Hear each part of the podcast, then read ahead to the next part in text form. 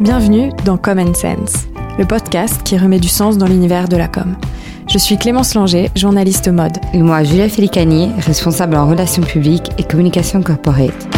C'est un épisode un peu spécial qui vous attend aujourd'hui sur Common Sense. Un épisode enregistré sur la terrasse d'un magnifique appartement situé dans une ruelle nichée entre le Panthéon et la Piazza Navona. C'est au cœur de Rome que nous vous embarquons aujourd'hui, la ville natale de Giulia, mais aussi celle de notre invité, Riccardo Ruini. Plus qu'un simple enregistrement, nous vous proposons une immersion dans le monde de la mode italienne, celui dans lequel Riccardo, directeur artistique et fondateur de sa propre agence créative, évolue depuis plusieurs dizaines d'années. Un épisode tout aussi spécial puisqu'il est le tout premier que nous enregistrons en anglais. So please, excuse our English. It's in the Italian capital, between the sounds of the fountains, the chirping of the birds, and the toll of the bells, that we had the chance to meet the talented Riccardo Rini. He shared with us the secrets of his job that you don't learn at school, and how he has met through his career the biggest name of the fashion industry. Valentino, Fendi, Gucci, or Bulgari, just to mention a few. For us and for the industry, Riccardo represents the Italian essence. The advertising campaign that he creates made us dream and inspired us to work in fashion. Through his work, he helps shaping new horizon for the luxury industry. With us, he translated the visual universe into words. Today we are in Rome interviewing Riccardo Ruini. Maybe Giulia, you can tell it with the uh, Italian accent because I don't have Riccardo Ruini. exactly. That's so much better. Thank you, Riccardo, to uh, invite us in your beautiful house in the center of Roma. Pleasure. So I have to say it's our first English record. So everyone, please be nice to us, to our English. And um, yes, and we are so happy to be here because Riccardo is like big star and we are so proud to have him with us. So, um, for common sense, communicating means being able to talk about yourself. So, maybe we are going to start there if you want to. Can you tell us a bit more about your life? Oh, wow. Okay. Let's start here. Well, I was born and grew up in Rome, and I almost I lived there almost all my life. I started studying uh, art direction and graphic design here. And then when I was ready to move to another place, you know, like the fashion cities like Milan or London, Paris, then I started working for a company, for an agency, where I was the very young creative director, and they had this client called Fendi.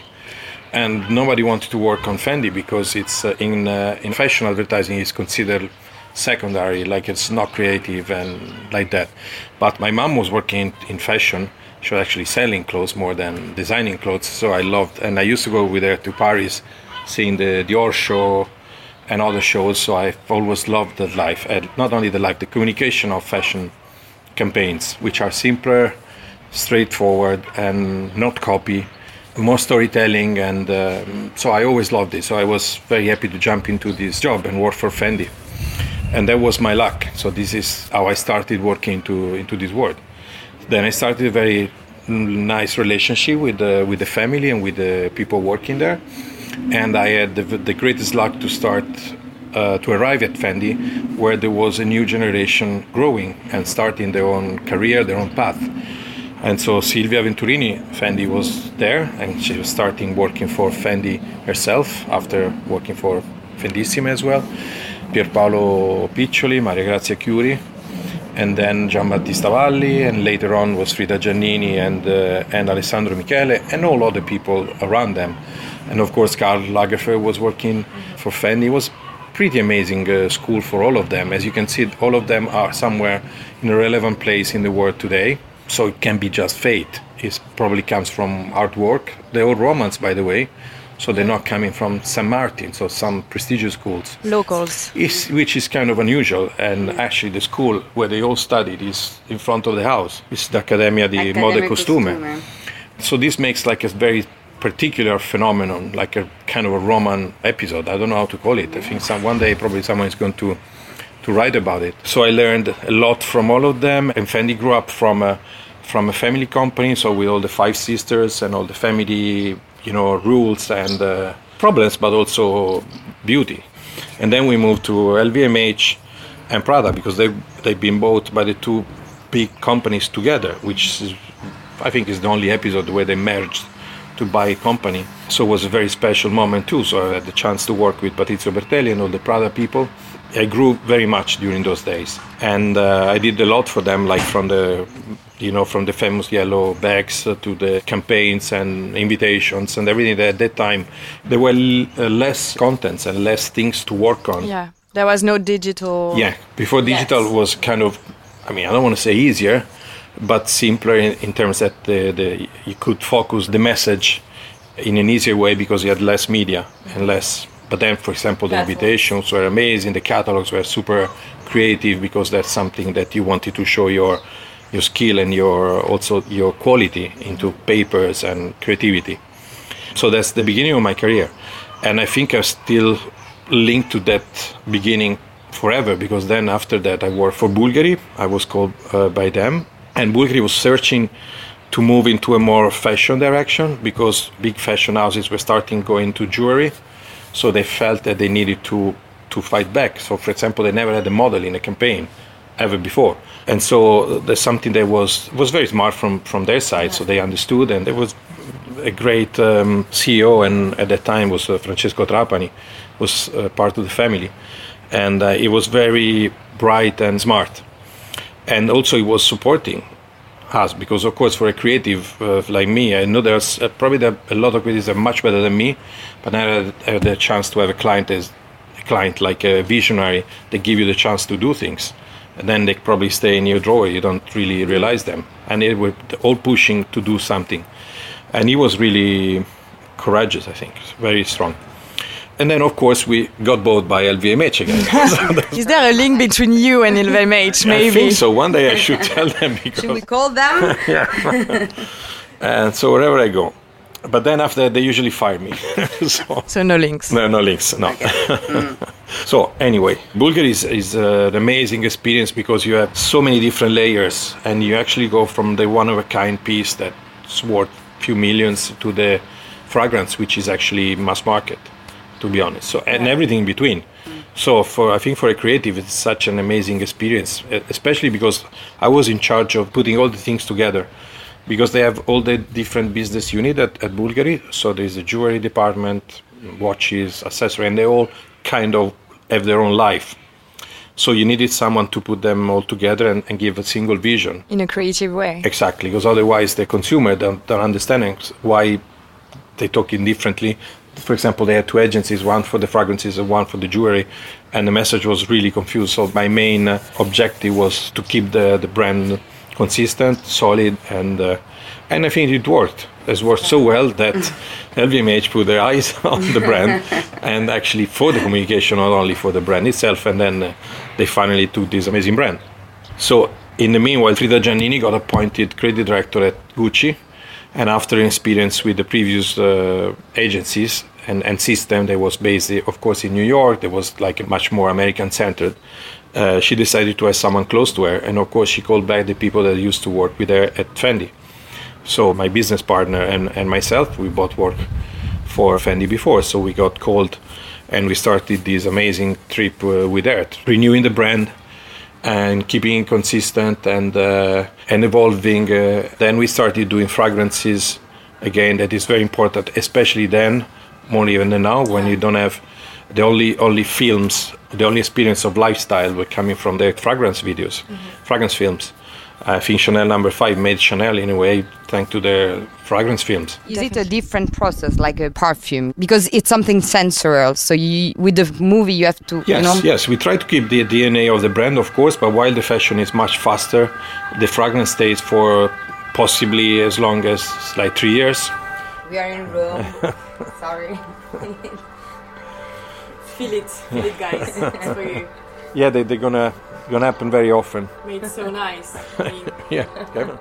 Did you order them also for for our podcast? Yeah. You order the old package, the old Roman package. But I think that makes you, you know, uh, why you live in Rome, and I think these all inspire you every day. I, I, yes, that's for sure. Was it important for you to, yeah, stay in Rome, live in Rome, wor- work in Rome? I didn't think so at the beginning, but now, uh, honestly, I think so. the quality of life is like. Yeah, the quality of life, and then after all, you see that what I mentioned to you before. Yeah. For some reason, today, the most relevant brands in Italian fashion are based here. So the, the Gucci team, credit team is 200 meters from here. Valentino is maybe 500 meters. And then you have Fendi as well, which is uh, not, not far away. Bulgari is there.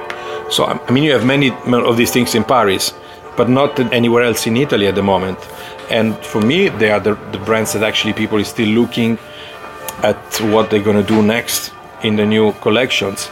And I don't want to be rude, but uh, this is not happening in Milan at the moment. The Fashion Week should be here, no? I know many stylists always were begging us, why don't you move to Rome? But honestly, it's not my. No, I think the business is still in Milan. It's very important. I think it's a little different from Paris. No, you have Paris. Is, you have both. You have the creativity and the business. You, you have the business much more there, but so for some strange reason, the this uh, something is happening here. It's, I don't know. It's in the air. It's maybe, of course, comes everything comes from the Fendi heritage of Silvia and everything that she teached probably to all the other beautiful young. I was trying to analyze why this is happening, and I think that the city doesn't have that kind of system that, in a way, makes things less creative because. For example, when I go to Milan, New York, or Paris, almost like the creativity has one way, and everybody talks about the same way yeah, you don't talk fashion all the time. If you go out, you don't see other people working in your business, and maybe this keeps you more open, and so they probably they are more creative here than in a place where everybody next to you talks about the same stuff yeah, all the time. Diversity is yes quite important. Yeah, I, yeah. I believe in for creativity is very important. The idea you have different inputs. You speak with uh, someone that is completely away from your job, and maybe you get something more interesting. interesting. How did you educate your eyes and your sense of creativity during all the beginning of your career? Well, I don't know. I think it's DNA. I mean, honestly, I was curious. Curiosity is one big thing. And I was always in love for movies and music. You know, a creative director, in a way, is I'm not expert in anything, but I know a little bit of everything, which is probably what you need in uh, in this work. And keep your eyes open. Yes, yes, always. Yeah, yeah. I still try to do it, even during. Uh, this pandemic. It wasn't the easiest thing to do, but it's music, film mostly, fashion, pictures, images. I saw a poster of uh, La Piscine. Yes, of course. In your apartment. I think it's an undervaluated movie because it's quite amazing. What is your job title if we have to give a job title? Art director. It's Art very director. strange because in, in Italy we used very often English words, while in France you did uh, the opposite for almost forever. But this makes everything pretty difficult because probably nobody really understand what I do, and everybody thinks I'm an architect, but I can't really pronounce it well. so yes. Uh, what do you do for a brand? Well, I help the brand uh, keeping the the bar straight in the DNA, defining it, and then uh, trying to keep on pushing on the same DNA constantly in the images. Of course, I support uh, the creative directors that design the collections and the brand and I try to help them bring the vision to life. I didn't, I mean, in the school they don't really teach my job. They teach something next similar to my job, and every creative director is different in the companies. So my relationship with uh, one or the other is very different because they have certain needs and someone else. Some, so I need to adapt to them and try simply to help them bring uh, on the magazine and the TV and every content today to bring the vision maybe adding a little more than what they could do. And also, of course, uh, uh, directing, that's the part of the creative direction. This is why I, I'm a creative director as well in advertising.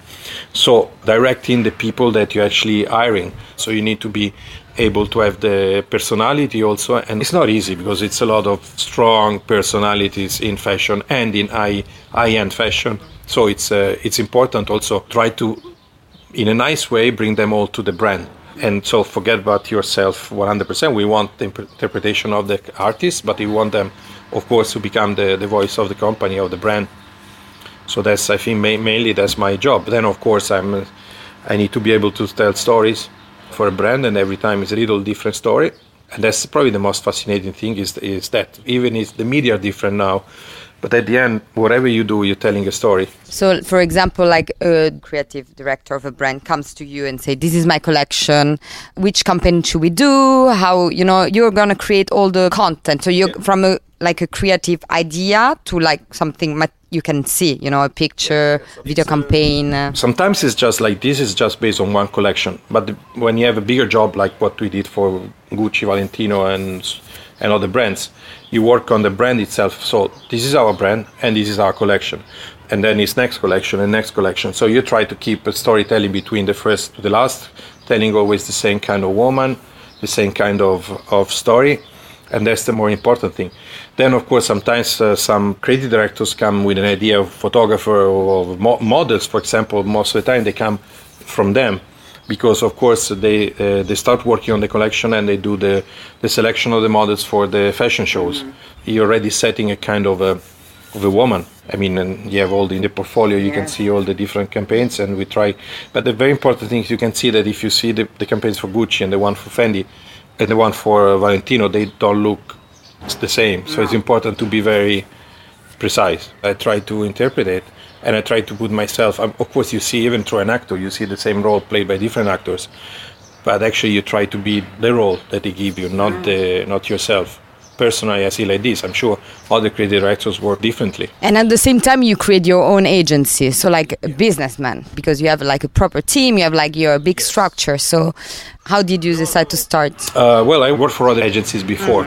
Then at Fendi, they offered me the possibility to become the internal creative director, that means the design uh, art directors. And I refused. I was very young and I thought there was no sense of working for one single brand. I still believe that if you work for many brands, you're more creative than when you work for one single brand. That's my point of view, and I truly believe it. And so I decided to be independent so I could work for other clients. And I think this intense um, mass of creative ideas also for other clients makes you work better for one single client. And I think you evolve more the brand itself. If you're working inside of the brand, you become all looking only at yourself. So I didn't want to do that. And stay in Rome. You open the agency in Rome was your decision because, of course, your past was all in Rome, and it made sense. At the same time, Rome is not a production city. There are no models, photographers. And uh, before, until 10 years ago, it wasn't even a, a location place because people hated that this uh, Roman Baroque and whatever that now everybody loves. Yes, it was minimal. So Yeah, it was minimal. so this was the worst place to go. So, so I've been traveling constantly for I don't know how many years, because then you have to shoot abroad, and then shoot in London, uh, New York, and Los Angeles, Paris, whatever, but not in Rome. Now it changed. There are a lot of campaigns and uh, shootings happening in Rome, which is nice. But I still like to travel. you think it's one of the things you love the most of your job? No, no, yeah, yes. Uh, to be honest, when I was very little, I wanted to work in a creative world and travel a lot. You have the perfect match. Well, yeah. To be honest, before the lockdown, I was kind of tired of traveling. so yeah, in little. But now you're no. now or not? No, not. Now you miss it. Very much. Yeah. I understand.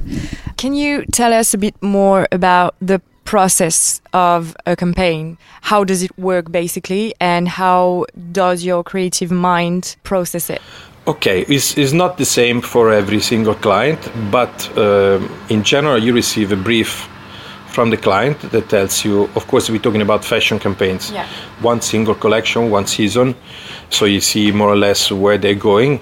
The best time in when we work ahead, so we work before the, the collection is presented or on, uh, because then you have more time to prepare the, the campaign. So mm, once you see the collection is going in a certain direction, you start creating concept based on that direction and proposing, putting uh, aside what you think are the best photographers or models or what's the story that we can tell that could surprise our clients but still resonate for the brand and for that specific collection so where you actually collection is even more exploited. And then we together with the client went after the show because after the show the show is the real moment where everything comes to life. So after that everybody has a clear much clearer idea of what is the collection and what most of the time is like this just after that you know what is the right thing to do. And then we, we start uh, producing it so putting the things together. So for example if you decide to shoot in africa you need to find a way to shoot in africa and shoot with the with the Masai Tell us about the Masai. well, that's a special one because, of course, we first of all we decided to work with Steve McCurry. There was an idea from Pierpaolo and Maria Grazia that we love because Steve McCurry is not a fashion photographer. He's one of the most famous photographers in the in the world, but is is not a fashion person. So we find a way to contact him and to Persuade him him. persuade him because it's not something he does usually.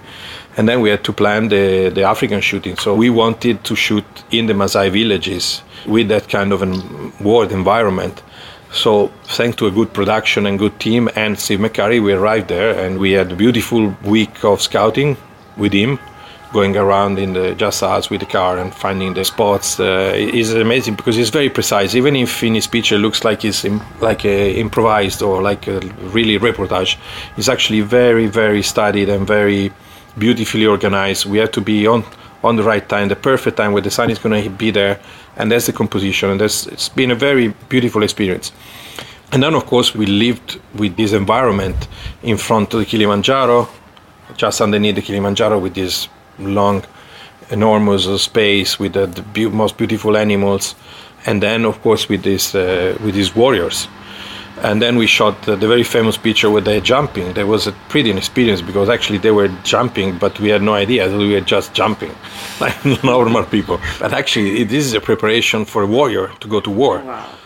So after a little bit, they were, they were fainting, literally No fainting. way. Yeah, yeah, yeah. They they they told us. Kind so- of trance, no? they they, go in trance and they were sitting all, all, all in chairs like this us and the african woman the wives and mothers and then when one was f- fall down they were all starting crying and we just said what the hell is happening and then for some reason we heard that they have a kind of a transmission between all the warrior so they were not a warrior like very far away they fell on the floor and another one there almost like they all linked Really spiritual. very Yeah. spiritual. You can't see anything in the picture. You just see this beauty. They'll probably they think that that was uh, post production, but actually it happened for real. And in a set like this, do you let yourself improvise? Oh yeah, in fashion we always improvise. That's a good thing. Compare. I worked in uh, in traditional uh, advertising, where you have a layout very precise, and you have to come back home with that layout. The great thing about fashion for me is that we have all these artists involved. So the photographer, hair and makeup, of course the designer, and we create on site the story and the woman. First of all, you need to have the right woman. So there is a, a lot of improvisation on set, from my point of view, and freely. The great thing is that we always have the set, the designer, the head, the big head, fashion designer on set with us. So whatever you do is shared. It's a process. Going back to the digital, then, how did the digital and social media affected your creative, you know, also like your job and also the format? Because of course, I know that I'm sure that the clients now they ask you also for like small format for Instagram or for all the social media, for Facebook, and how did it affect your job? Did you have to change a bit? Well, it affected very much the production for sure, because the amount of, of uh, material that we have to produce in every single shooting is, is enormous. And this takes time away from uh, being artistic, as I told you before. So also to that, to, to look for that improvisation, to look for the perfect picture, and then evolve. We don't have that time anymore. Before we used to shoot seven pictures a day, and that was the maximum because you really needed to be precise. We were not wasting time. We're not spending time having- drinking champagne, and uh, we were actually working. But now you have to produce 17 pictures. From seven to 17 is a lot, and then you have little videos, and then you have big videos, and then you have little clips. So we're not complaining. We do it, but of course we know that we are reducing the quality. You burn these images so fast that at the end, is it worth to spend so much time and make it perfect? I don't know. That's probably the big question. In terms of creativity, I mean, what we do for the campaigns for the digital is more or less uh, is not very very different. It's only the media that is a different uh, media, so you need to adapt to that media. Most of the time, the pictures that are supposed to be for a magazine or print, and in your mind, we're going to big big walls or big screens or big pages, they don't really work here. So you need to think. I mean, on a mobile. So you need to think of something that works, adapts very well on a small format, and maybe with a little animation, maybe with some kind of irony. It's challenging because you need to move ahead a little away from your brand uh, DNA also. And before the brands were very silent, nobody was really talking, not even in fragrances. And so if I think about the brand, I never heard a word. And now we have to speak, uh, speak to the people and uh, listen as well, which is very important. You saw really like the changing on the in also on the way the brands communicate. Yes. Before it was like one campaign will stay for longer. Now with the digital, you have to be quick. You have to because people get used to the visuals so quickly that you have to impress. So how do you keep impressing them? Well, I don't know if we can impress them anymore because it's, it's so fast. I mean, uh, a campaign doesn't last long, especially on mobiles. I mean, I think the short, the, the impact is going to be very short anyway. You can impress shortly. With videos, of course, could be sometimes when they're very smart, but most of the time in fashion, you just see just clothes moving nicer. Sometimes it's nicer, sometimes it's not as nice, but it's not like very creative. I think we're still looking for the right. Uh, I don't know how many people actually watch all of all of the material we produce because it's so much.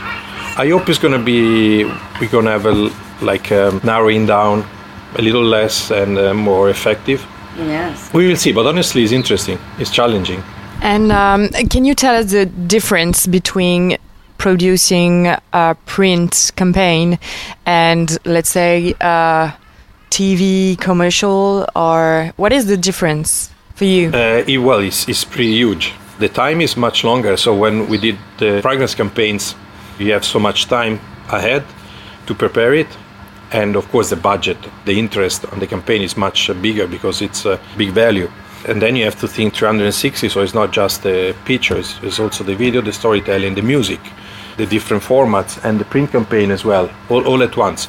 Honestly, I loved it. It's my favorite things because it's, it's more holistic and again I had the chance to work with amazing directors and, and you can see when you work with the with the best how humble they are but how visionary at the same time and it's a pleasure again you need a client that is a visionary as well and challenges you to do crazy things that actually comes out of the of the box for the client and for you, is it hard to always keep an open mind to try new things?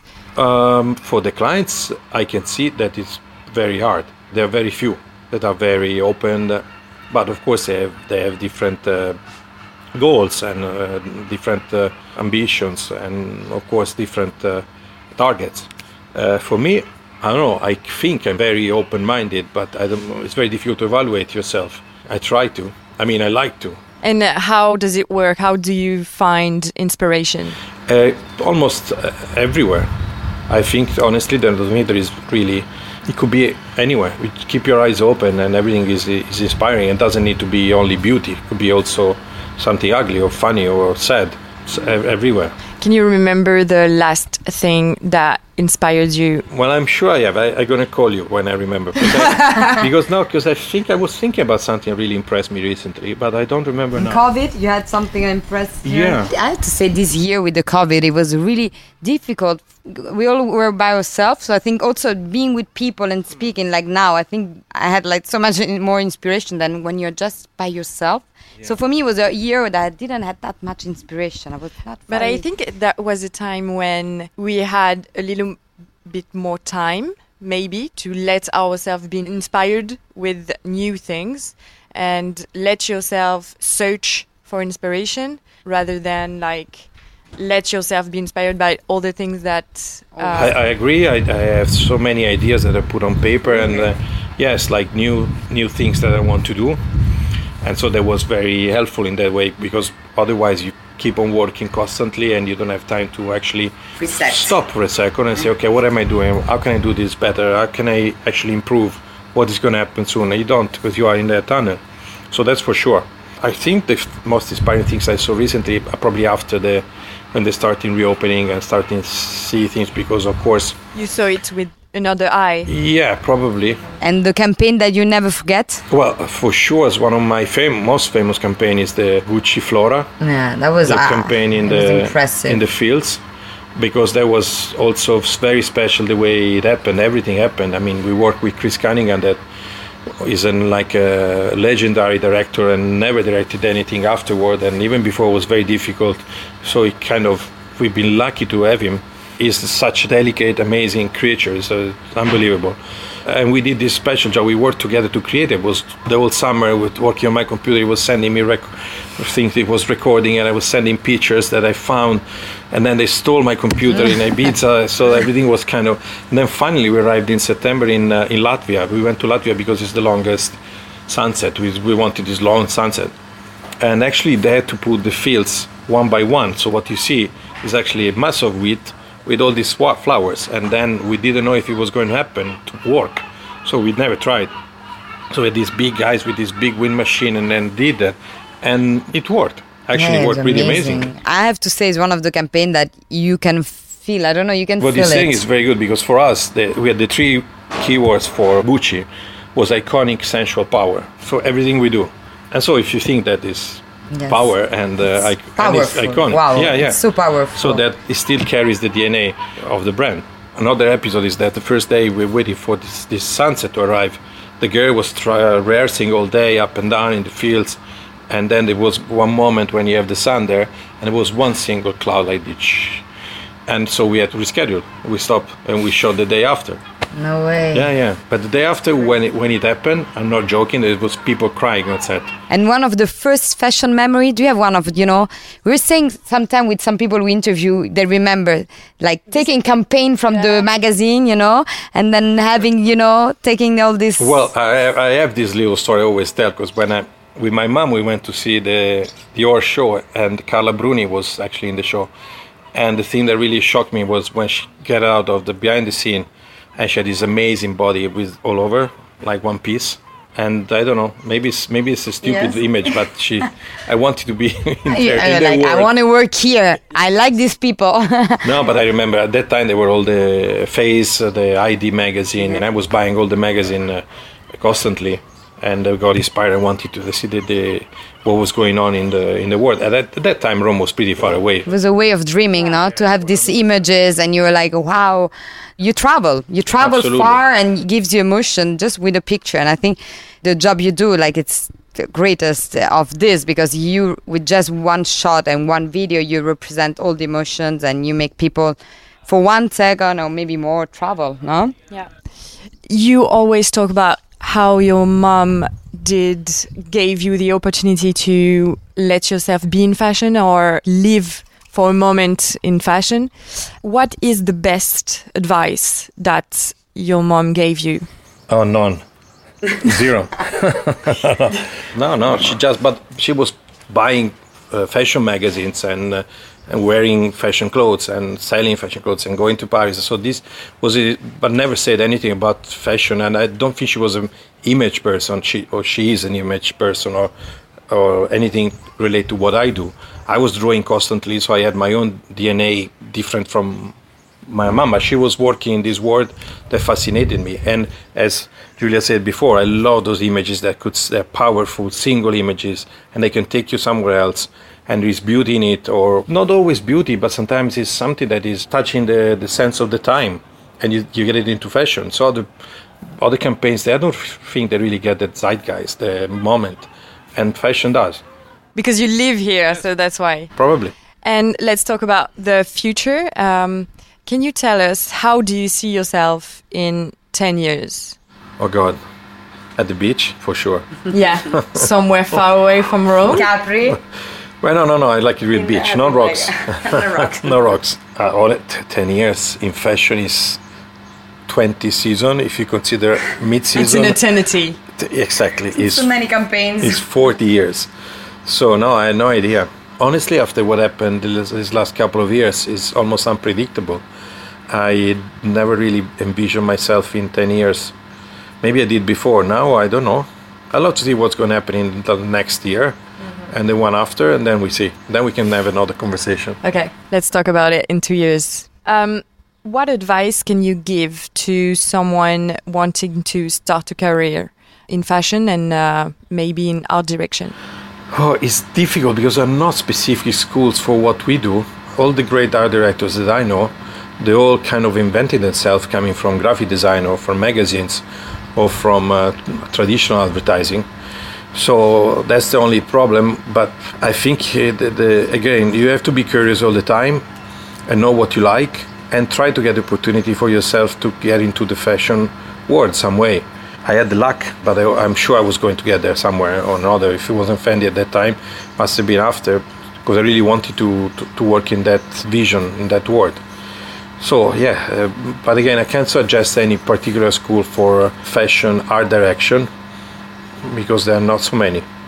Get into a magazine, starting working, and uh, and learn from Yeah. the others and keep you always open and bring new things because we all invent, invented ourselves. That's perfect to end the interview. Giulia, how do you Grazie Riccardo, grazie mille. Prego. Thank you Riccardo for such a lovely afternoon in Rome and this inspiring moment. Et pour ceux qui nous écoutent, merci pour votre fidélité et à très vite sur Common Sense.